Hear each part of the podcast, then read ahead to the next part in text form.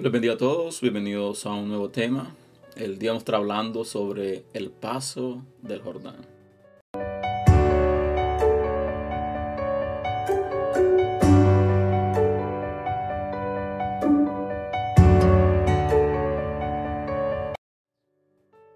Según la palabra en el libro de Josué capítulo 3 versículo 17, nos relata lo que es el paso del Jordán. Recordemos que Moisés había muerto y Josué es llamado a ser sucesor de Moisés, ya que este era el aprendiz de Moisés. Por consiguiente, Dios le llama a Josué y le dice que cruce el Jordán para comenzar a poseer la tierra que ya les había entregado. Recordemos de que Josué era un guerrero. Josué tenía la capacidad de pelear. En el caso de Moisés, pues era más de guiar, de guía espiritual. Así que vemos de que Josué es llamado con un propósito, lo cual era repartir la tierra que ya Dios había entregado. Pero este había un proceso, había un proceso para obtener aquello que ya Dios le había entregado. Así que dice el versículo 1, dice, Josué se levantó de mañana y él y todos los hijos de Israel partieron de Sitín y vieron, vinieron hasta el Jordán y reposaron ahí antes de pasarlo. Algo que resalta el versículo dice la palabra de que reposaron a la orilla del río antes de cruzarlo. Y esto nos deja saber de que estaban esperando instrucciones, estaban esperando una instrucción precisa. ¿Por qué? Porque ya Dios lo había mandado a que cruzaran el Jordán pero no les había dado detalle de cuándo específicamente. Así que vemos que dice que después de tres días los oficiales recorrieron el campamento y mandaron al pueblo diciendo cuando vaya, veáis el arca del pacto de Jehová vuestro Dios y los levitas sacerdotes que la, la llevan, vosotros saldréis de vuestro lugar y marcharéis en pos de ella.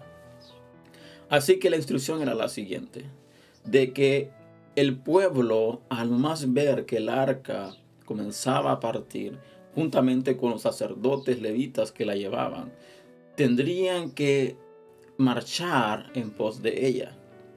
Y esto llama la atención cuando habla de marchar en pos de ella, decir ir al encuentro de ella. Así que vemos de que Dios está a punto de llevar al pueblo a entrar a la tierra que va a poseer. Y dice el versículo siguiente, a fin de que sepáis el camino por donde habéis de ir, por cuanto vosotros no habéis pasado antes de ahora por este camino, pero entre vosotros y ella haya distancia como de dos mil codos, no os acerquéis a ella. Llama la atención de que el versículo resalta que dice, vayan en pos de ella, pero no se acerquen demasiado a ella tomen una distancia de dos mil codos, pero también algo que llama la atención es que dice de que miren que sean guiados por el arca. Y de resalta, dice, porque no sabéis por dónde ir, porque no han pasado ninguno de vosotros por este camino hasta hoy. Haciendo un paréntesis en este versículo, debemos recordar lo siguiente, nosotros somos llamados de parte de Dios con un propósito específico. Dios nos ha llamado a ser parte de su redil, a ser parte de su reino, con un propósito definido. En primer lugar era para que obtuviéramos lo que era la comunión con Él, para que lo que se había perdido en un principio volviera a retomarse, volviera a reanudarse lo que es la comunión con el Padre, la comunión con Dios, con nuestro Creador. Así que para tú poderte guiar, para tú poder caminar rectamente, tienes que ser direccionado por Dios, por el Espíritu Santo. ¿Para qué? Para que no te pierdas, para que no te extravíes, para que Dios, por medio del Espíritu Santo, pueda hacer el cambio, la transformación en nuestra vida, para así poder caminar rectamente, para poder alcanzar lo que es una vida eterna. Así que los sacerdotes le dicen al pueblo, dice, vayan en pos del arca, pero no se acerquen demasiado, tomen una distancia porque el, arca va a ser quien los va a dirigir por el camino que tienen que caminar. ¿Para qué? Para que no se extravíen. ¿Por qué? Porque nunca ustedes han caminado por ese lugar hasta hoy. Dice el versículo siguiente. Y Josué dijo al pueblo, santificaos porque Jehová hará mañana maravillas entre vosotros. Y dice, y habló Josué a los sacerdotes diciendo, tomad el arca del pacto y pasad delante del pueblo. Y ellos eh, tomaron el arca del pacto y fueron delante del pueblo. Lo que resalta el texto número 5, versículo número 5, dice que Dios le manda al pueblo a que se santifiquen. Cuando habla de santificar es lavarse, es bañarse, es desechar toda impureza de ellos, es someterse a Dios en santificación, someterse a Dios si nosotros podemos traerlo al lenguaje actual, podemos decir de que se santifiquen tal vez en ayuno, en oración, que se guarden de no cometer nada indebido, de no cometer nada que pueda ser contradictorio a lo que es su propósito. Así que les dice, santificaos, porque Jehová mañana hará maravillas. Y esto resalta, llama la atención, porque Josué está eh, haciendo un énfasis diciendo porque Jehová hará mañana maravillas entre vosotros. La pregunta es esta, ¿qué tiene que ver que se santifiquen con que Jehová va a hacer maravillas? Es sencillo, es simple. Cuando tú estás sometido a Dios, cuando tú estás caminando rectamente, cuando tú estás guardando en intimidad, en, integridad ante Dios, Dios comienza a mostrarte las maravillas que Él puede hacer y que Él va a hacer en tu vida. Entonces, por consiguiente, debemos entender de que debemos mantenernos rectos, íntegros ante Dios para que Dios pueda manifestarse en nuestra vida. Y el problema de nosotros seres humanos es que queremos de que Dios se manifieste, pero no queremos someternos, no queremos santificarnos, no queremos estar guardados, apartados para que Él pueda glorificarse en nosotros. Así que queremos de que Él haga maravillas, que Él haga cosas extraordinarias en nosotros, pero nosotros no queremos hacer nuestra parte, la cual es guardarnos y santificarnos. Así que le dice, Jehová hará maravillas y le dice que a, los sacerdotes que tomen el arca y que vayan, que pasen adelante del pueblo. Y los sacerdotes hicieron tal como José les dijo. Y dice el versículo siguiente. Entonces Jehová dijo a Josué, desde este día comenzaré a engrandecerte delante de los ojos de Israel para que entiendan que como estuve con Moisés, así estaré contigo. Voy a repetirlo nuevamente. Dice Josué, entonces Jehová dijo a Josué, desde este día comenzaré a engrandecerte delante de los ojos de todo Israel. ¿Para qué? Dice, para que entiendan que como estuve con Moisés, así estaré contigo. Cuando Dios te llama, en algo específico de su reino. Cuando Dios te llama al ministerio, cuando Dios te llama a servirle, Dios no te llama por llamarte. Dios también te asegura que te va a respaldar, que te va a engrandecer delante de los hombres. Pero, hay un pero siempre en el medio. Debemos recordar de que es Él que Él nos va a exaltar, Él nos va a respaldar, Él nos va a apoyar para engrandecernos, no para que nosotros nos sintamos bien, no para que nosotros nos sintamos los superiores, los mejores, más importantes que otros, no es para eso, es para hacer entender a los demás, a nuestros de que Él está con nosotros de que Él nos respalda, de que Él nos apoya. ¿Para qué? Para que podamos tener buen testimonio ante los demás de que Dios guarda nuestra vida y que Dios respalda nuestro llamado, nuestro ministerio. Pero volvemos a lo que es el inicio. Es necesario que nos guardemos en integridad, que nos guardemos en santidad, que caminemos en integridad y santificados. ¿Para qué? Para que Dios se pueda glorificar. Así que Dios le dice a Josué, de hoy en adelante engrandeceré tu nombre. Y le demostraré al pueblo que así como estuve con Moisés, también estaré contigo. Seguimos. Dice el versículo 8. Tú pues mandarás a los sacerdotes que llevan el arca del pacto diciendo, cuando hayáis entrado hasta el borde del agua del Jordán, pararéis en el Jordán y José dijo a los hijos de Israel, acercaos y escuchad las palabras de Jehová vuestro Dios. El versículo resalta y dice de que le digan a los sacerdotes de que marchen, de que marchen en pos del Jordán. Pero también les dice de que cuando lleguen a la orilla, que paren. Y luego vemos de que Josué comienza a declarar unas palabras al pueblo. Dice, escuchar las palabras de Jehová vuestro Dios, las cuales son las siguientes. Y dice, y añadió Josué, esto conoceréis que el Dios viviente está en medio de vosotros, y que él echará delante de vosotros al cananeo, al eteo, al leveo, al fereceo, al gergeseo, al amorreo y al jebuseo.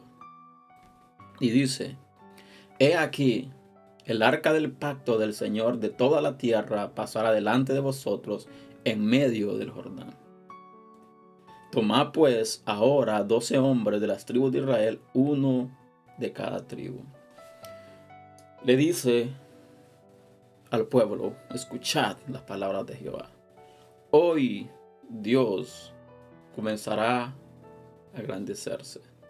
Hoy Dios va a comenzar a derrotar a todos aquellos que están en la tierra que nos ha prometido. Y dice, conoceréis que Dios, el Dios viviente, está en medio de vosotros. Recordemos, hagamos un siempre un énfasis cuando Dios le dijo, Moisés le, perdón, José les dijo, santificados y veréis las maravillas que Dios va a hacer con vosotros. Luego vemos que le dice, el Dios viviente está en medio de vosotros y Él echará de vosotros y dio la lista de los que echará delante de ellos. Dice, el arca del pacto de toda la tierra pasará delante de vosotros en medio del Jordán, haciendo una confesión de que Josué no entendía, Josué tal vez no sabía lo que iba a pasar. Pero había algo en Josué que comenzaba a moverse dentro de sí. Había comenzado, había visto, porque estaba cerca de Moisés, las maravillas que Dios hacía. Por consiguiente, Josué estaba en su nivel de confianza a tope. Josué tenía la certeza de que Dios iba a comenzar a hacer cosas grandes. Y dice más adelante, también lo que llama la atención de que dice que tomó uno de cada tribu. Tomó doce hombres de las tribus de Israel, uno de cada tribu. Y vamos a ver por qué tomó uno de cada tribu. Y dice el versículo número 13. Y cuando las plantas de los pies de los sacerdotes que llevaban el arca de Jehová, Señor de toda la tierra, se asentearon las aguas del Jordán, las aguas del Jordán se dividían, dividirán, porque las aguas que vienen de arriba se detendrán en un montón. Dice, cuando las plantas de los pies de los sacerdotes que llevan el arca del Señor, de toda la tierra, dice, se asienten en las aguas del Jordán, las aguas del Jordán se dividirán. Había un nivel de fe extraordinario, diciendo, así va a pasar.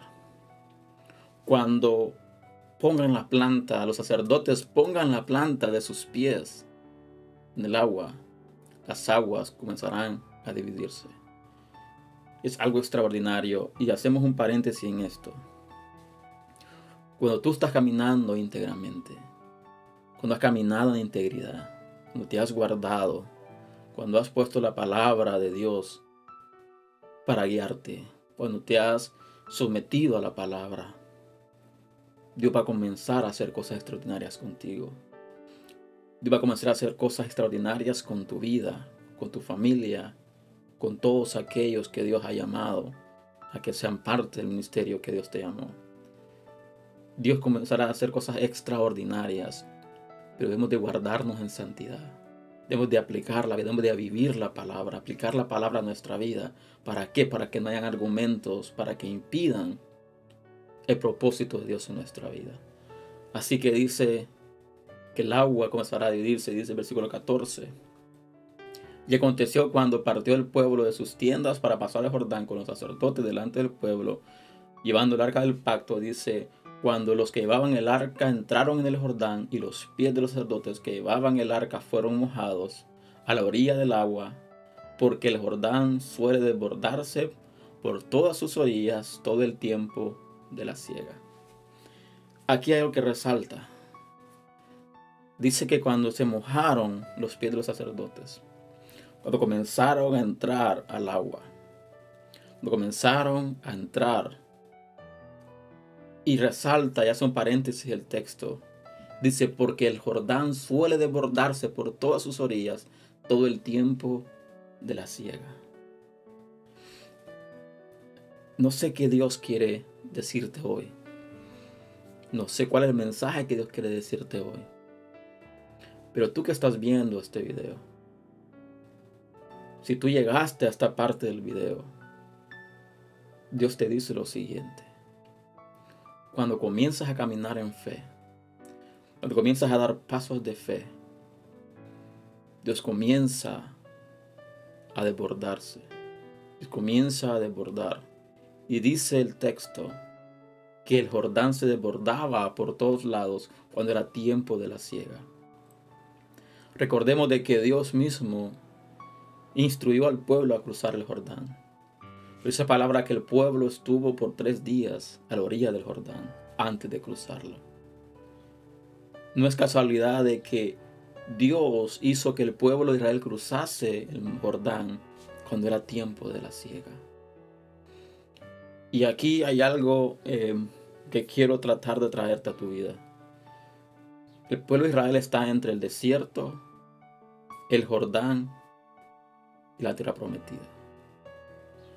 Atrás está algo desértico. Atrás está tal vez un proceso amargo, proceso fuerte. Pero hay algo que está en medio, que es lo que va, está entre tu bendición y tu proceso. El Jordán viene siendo lo que es la puerta entre el pasado y el futuro, entre lo que es el desierto y la promesa, en lo que es el proceso y la bendición. Pero cuando tú estás caminando en integridad, Dios te pasa, te lleva a lo que es tu bendición. Cierro paréntesis. Dice el versículo 16. Las aguas que venían de arriba se detuvieron como un montón bien lejos de la ciudad de Adán, que está al lado de Zaretán, y las que descendían del mar de Araba al mar salado se acabaron y fueron divididas, y el pueblo pasó en dirección, dirección de Jericó. Dice el 17. Mas los sacerdotes que llevaban el arca del pacto de Jehová estuvieron en seco, firmes en medio del Jordán, hasta que todo el pueblo acabó de pasar el Jordán y todo Israel pasó en seco. Haciendo un resumen, Dios le dice a Josué, cruza el Jordán, entra a la tierra prometida. Pero Josué le dice al pueblo, santifíquense, porque hoy verán a Dios hacer maravillas. Dios manda al pueblo Dios le dice, comenzaré a hacer maravillas, engrandeceré tu nombre. Por cuánto te has guardado, por cuánto has caminado en integridad, por cuánto has caminado dignamente. Voy a engrandecer tu nombre, te voy a respaldar y el pueblo entenderá que yo estoy contigo. Que al igual que estuve con Moisés, también estoy contigo. Al igual como estuve con Moisés, como lo respaldé, como lo apoyé, como le hablé, así estaré contigo. El Jordán es lo que está entre tu proceso y tu bendición. Pero para cruzar el Jordán es necesario que estemos en santidad. Es necesario que estemos en integridad.